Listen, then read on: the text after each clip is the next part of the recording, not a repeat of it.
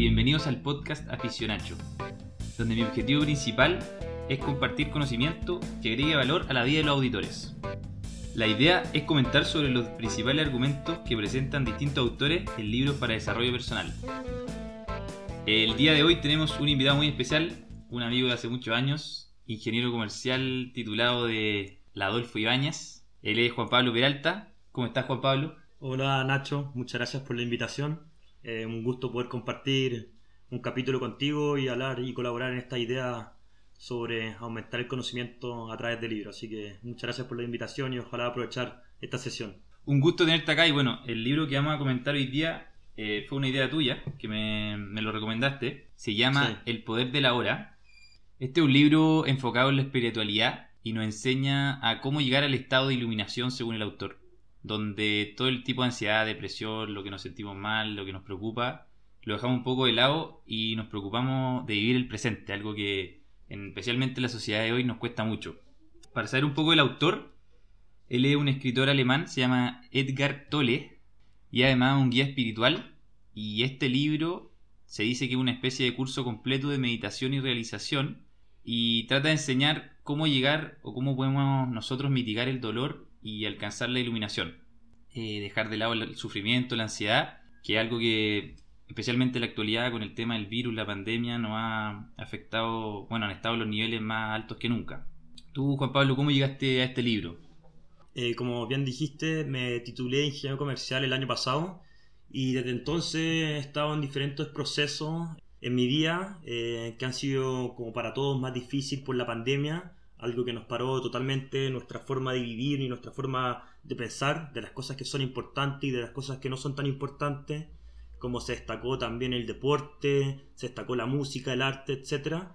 Y así fue como llegué a entrar un poco más al mundo de la lectura pero no quería leerme los libros típicos que me he leí- leído, eh, o otros géneros, los cuales ya he abordado, sino que quería entrar un poco más en la espiritualidad, la meditación, y por suerte mi madre es muy sabia, la, la considero una persona muy sabia en términos de, de espiritualidad, de meditación, de religiones, etc. Y me recomendó este libro que, que al parecer es un libro como básico, eh, un must que se merece porque es algo que realmente te cambia la forma de pensar en la vida.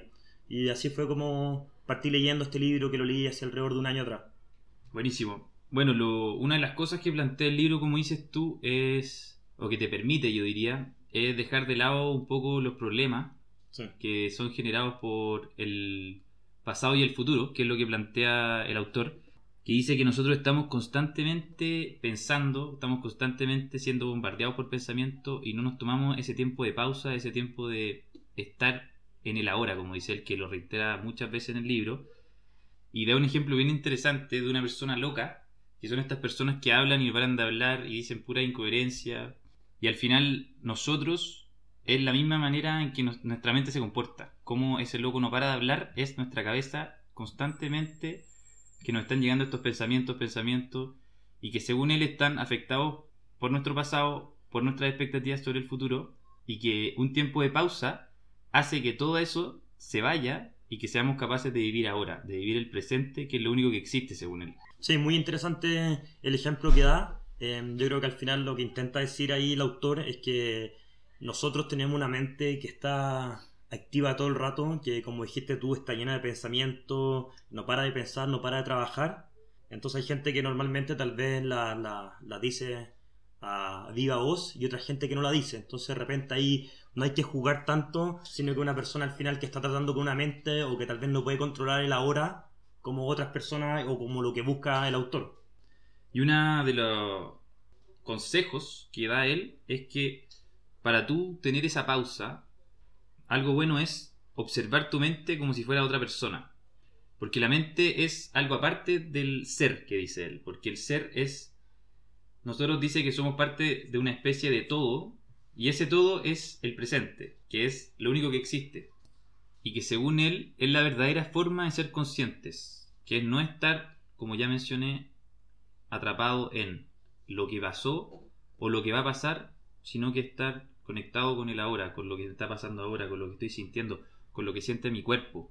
Que él es él reitera también harto eso sobre de estar con los sentidos activos de tu cuerpo entero, no lo que tu mente te está diciendo.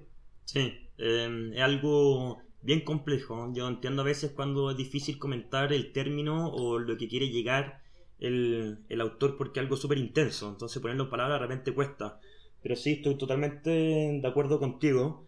Em, yo creo que también la ansiedad y la depresión es algo que ha aumentado en muchos países, pero enfocado en Chile está disparándose. Han habido medidas muy duras, que han sido muy duras para nuestras mentes también, y que nos han incitado como dijiste tú, estar pensando todo el rato, estando pensando en el futuro, si me voy a enfermar, si no me voy a enfermar, qué voy a hacer, no voy a poder viajar, no voy a poder realizar los planes que tenía pensado, el pasado, uno se arrepiente del pasado, y ahí uno empieza a entrar en un ciclo de pensar siempre en el pasado y el futuro, y empieza a entrar en el yo de la mente. Eh, el de la mente, el que se ocupa de tu experiencia, de las situaciones pasadas y futuro, y la que al final te arruina de estar viviendo el momento que al final lo único que tenemos, que es el momento que estamos viviendo hoy. No el pasado, no el futuro, sino el mismo instante. Es un concepto, yo creo, difícil de entender. Y algo que a mí me gustó que tiene el libro es que mientras él va explicando todo esto, que son conceptos no que al final cuestionan cómo hemos vivido todas nuestras vidas. O sea, personalmente yo, quizá hay gente que sí es capaz de vivir en el presente y para ello esto no es nada nuevo.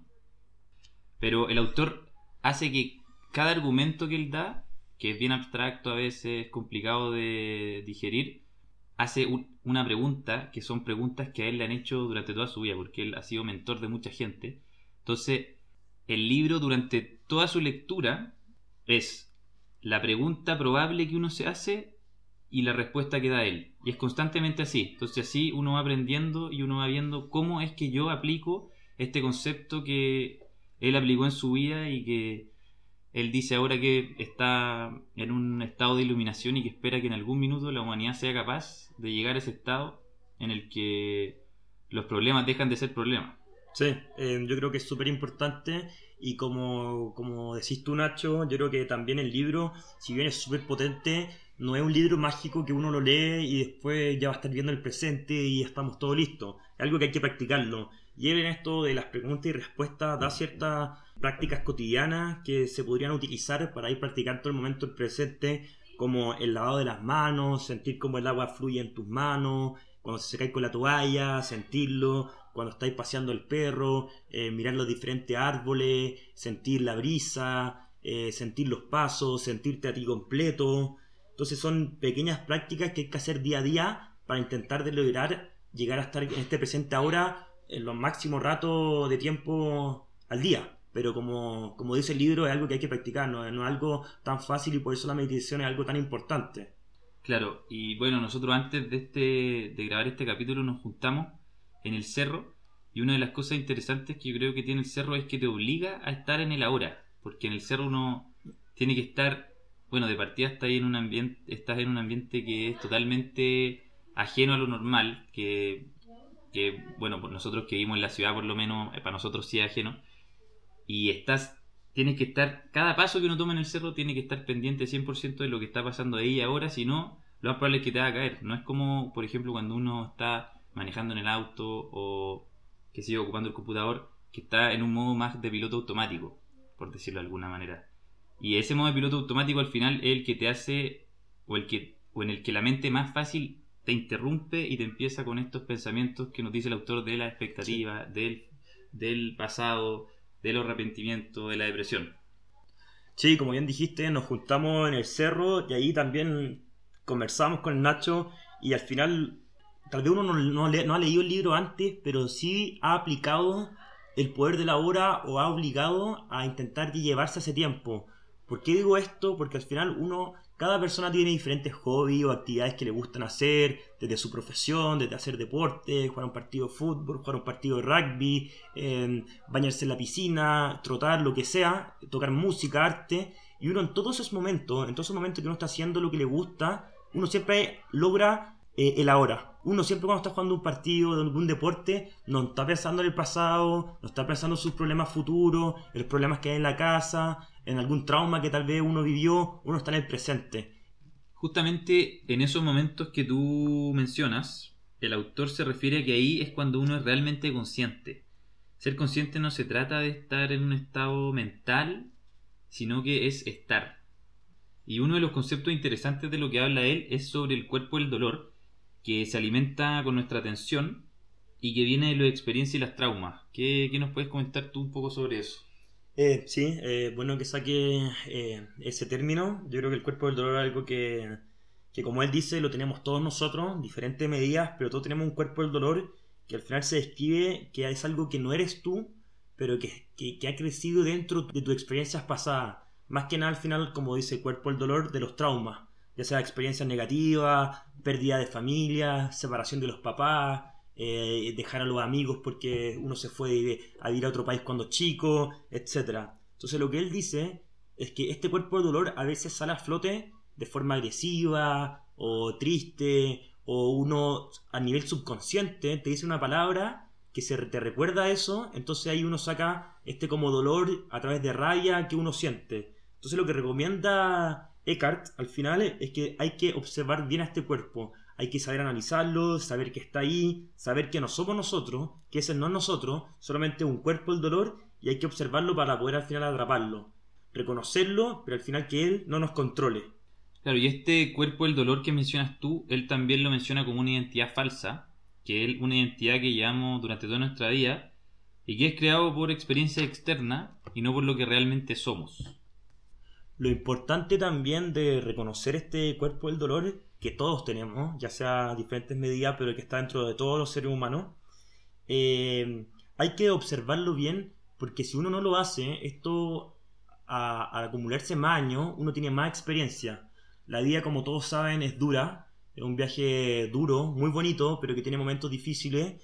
Entonces hay que saber eh, reconocerse, reconocer sus sentimientos, qué está sintiendo uno, uno tiene pena, uno tiene rabia, uno siente impotencia, y eso yo creo que falta un poco en la sociedad hoy en día, más que nada yo creo en los hombres, de poder como replantearse sus sentimientos, cómo uno se siente, para también después este cuerpo del dolor vaya disminuyendo y que se manifieste cada vez menos.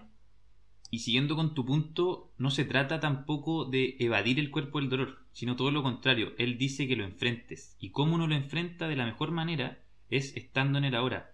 No haciendo otras actividades para olvidarme de lo que me está pasando a mí realmente, sino que aprovechando el momento de ahora para qué, para estar consciente, para sentir como se tiene que sentir, no dejándome llevar por lo que mi mente quiere que yo sienta, que es lo que nos menciona el autor durante todo el libro, que seamos capaces de desconectarnos de nuestra mente y así vamos a poder entrar en el reino de la hora que llama él, que él es la llave para llegar al estado de iluminación, que es el estado que nos permite estar libres de nuestra mente.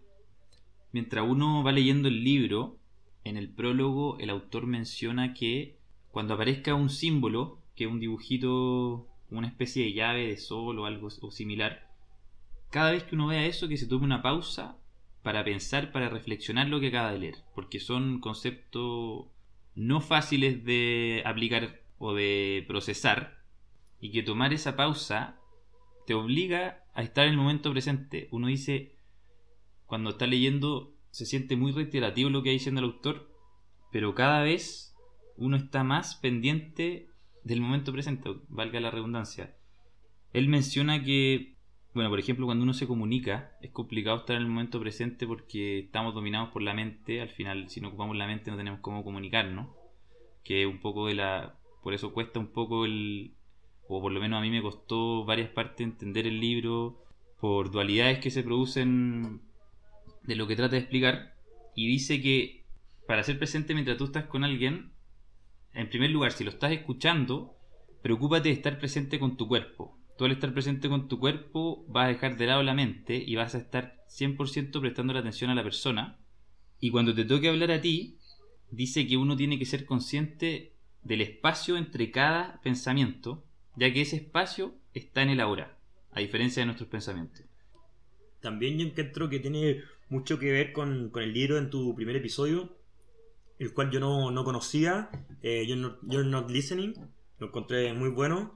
Eh, y también eso, de las pausas, del saber escuchar, el saber preguntar. Yo creo que todas esas técnicas que se hablaron en el primer episodio también tienen que ver y están ligadas al, a la hora, a cómo uno al saber escuchar está también viviendo el momento y no está pensando en juicio pasado, en juicio futuro, en otra cosa, sino que uno está realmente atento a la conversación y lo está escuchando. Y eso también es cuando uno también logra tal vez eh, llegar a la hora en una conversación que hace también que sea todo más gratificante. También un ejemplo que quería dar, eh, como sale en el libro, es que me impresionó mucho, que puede ser muy sencillo, es de los animales que da ejemplo diferentes animales, ya sea un pescado o un gato, un perro, y al final eh, tú les preguntas, onda, ¿qué tiempo es ahora? Y ellos te preguntarían, ¿qué es el tiempo? Ellos están viviendo el presente, ellos no viven el, pasado, no están pensando en el pasado, no están pensando en el futuro, ellos solamente viven. Y se les ve una felicidad o una experiencia de distinta a la del hombre. No por eso eh, a mí, por ejemplo, me gusta ser humano, me gusta la mente que tiene, no me gustaría ser eh, otro animal, otro ser vivo, pero sí sé que eso implica un mayor análisis y reflexión de nuestra mente. Ya comentamos que en este libro hay dos sistemas, que uno el de la experiencia, pasado y futuro, y otro el observador. Entonces ahí está la diferencia que más nos no, diferencia eh, con los diferentes animales es que tenemos esta mente tan poderosa que puede ser tan útil para construir todo lo que ha construido la humanidad eh, a través de los siglos, pero que también nos entrega este desafío de saber eh, observarlo, saber analizarnos a nosotros mismos, porque si no esto nos puede llevar a situaciones de ansiedad, situaciones de preocupación, depresión, que están tan comunes hoy en, en todo el mundo, la verdad. Sí, en relación a lo que dijiste con el tiempo, eh, se menciona en el libro sobre el tiempo psicológico, que es el tiempo que nosotros, bueno, que es el tiempo que nos obliga a la mente a estar pendiente todo el día, que tengo que hacer esto, que tengo que hacer esto otro, que estamos atrapados en esto de que algo tiene que pasar, de que ya va a llegar el buen momento, que ya va a llegar el fin de semana, que ya voy a poder jugar el partido de fútbol, que ya voy a poder llegar al cerro, versus el tiempo del reloj, que es estar en el momento, que es como el que tú mencionabas, de que tienen todos los animales, y que al final es tan simple como hacerse el ejercicio de cuando has visto tú a un gato estresado o un perro estresado? A no ser que estén muertos de hambre y que sea por una situación literalmente que le está pasando en ese minuto, el perro jamás va a estar preocupado de lo que va a pasar, de lo que le pasó, ni nada por el estilo. Y ese estado lo podemos lograr nosotros. ¿Cómo? Como ya hemos dicho varias veces, estando en el presente. No es fácil, pero es una tarea que la tenemos todos, todos somos capaces. Quizá a alguno le cueste más que a otro, pero con lo que nos va enseñando el libro, al final uno se da cuenta que no es tan complicado y que depende 100% de uno y no de otra persona.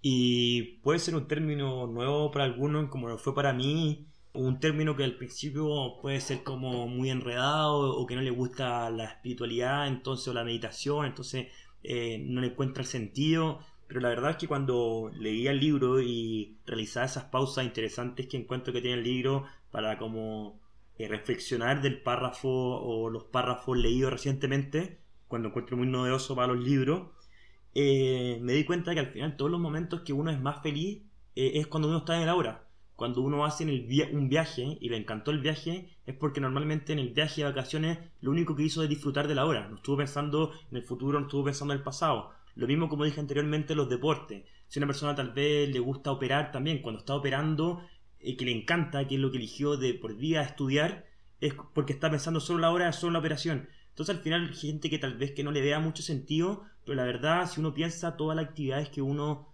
hizo y estuvo más contento, ya sea muchas que las que he mencionado, es estando en el ahora, no pensando en el pasado o el futuro.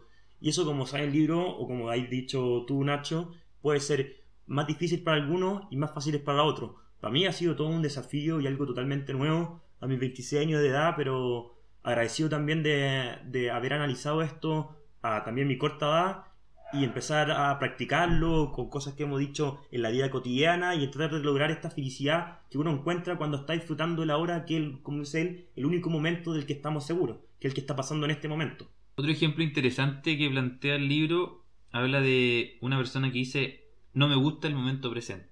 Y esa es su manera constante de pensar, no es que lo diga, él lo manifiesta. ¿Qué es esto según Eckhart? Esto es el ego alimentándose. La manera de que el ego se sostiene es a través de estas afirmaciones. Busca la queja constantemente, llega a un lugar, está, es de esas personas que ve constantemente el vaso vacío y se mete en un ciclo en el que el ego está cada vez más contaminado, más contaminado y menos está en el momento presente. Por lo tanto, es menos consciente. Eh, sí, como decís tú, em, es importante darse cuenta que, por ejemplo, las personas que están más irritables son esas personas, como dices tú, que están con un ego muy alimentado negativamente. son esas personas que, reaccionan muy fácil. O apenas entran en un taco, sabiendo que sí o sí va a haber un taco, explotan, tocan la bocina, o se desesperan, o están gritando. son esas personas que tienen el ego muy contaminado, entonces están explotando con todo lo que les pasa en el momento que no les agrada. Entonces eso también influye, perdona, influye como en la forma que tú viví y te hace estar con estos sentimientos más negativos de rabia, de enojo, en cosas cotidianas. Y ahí también el autor nos invita que en esas situaciones tomemos un respiro e intentemos vivir la hora y agradecerlo y no dejarnos llevar por este ego alimentado negativamente que nos hace irritarnos tan fácil por cosas tan básicas o todas cosas tan sencillas. Otra cosa que llama la atención es cuando él menciona sobre que nuestra mente hace ver que todo sea un medio para llegar a un destino. Voy a trabajar para poder irme de viaje, voy a trabajar para poder tener este auto. ¿Y qué pasa cuando llego al viaje, cuando tengo el auto? Después de nuevo se genera nuevamente que todo es un medio para llegar a otra cosa y a otra cosa, en vez de disfrutar el camino. Se trata de que el camino no tenga un fin, de que no llegue al viaje, de que no llegue al auto, sino que disfrutar todo tipo de camino constantemente.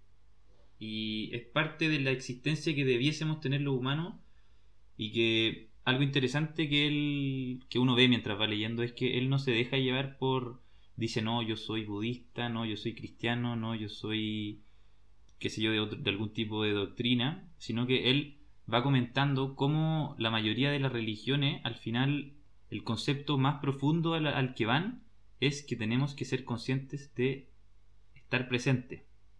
Y que eso es lo que nos va a llevar a nosotros al, estado de iluminación y que va a ayudar a nuestros problemas, que incluso menciona que es muy bueno hasta en términos de salud. La gente que vive en el presente, su sistema inmune hasta es más fuerte. Eh, su, su salud es mejor, se siente mejor y lógicamente está mucho menos sometido al estrés y al final son cosas que gatillan enfermedades, ya sean psicológicas o físicas. Como dijiste tú, la felicidad está en el viaje. Fue una frase que también me hizo reflexionar mucho. Yo encuentro que, que uno tal vez piensa que con el poder de la hora o logrando lo que logró el autor Eckhart, él ya no tiene problemas o no tiene cosas, situaciones malas o ya se saltó todos los episodios como de caídas que nos entrega la vida. Y no me cae duda que todas las personas eh, que existen han tenido una vida de alto y bajo. Y como da, da el ejemplo de un montañista, el cual quiere, quiere escalar el Everest, le preguntaron si es que le gustaría, si es que lo dejaran en un helicóptero en la punta del cerro.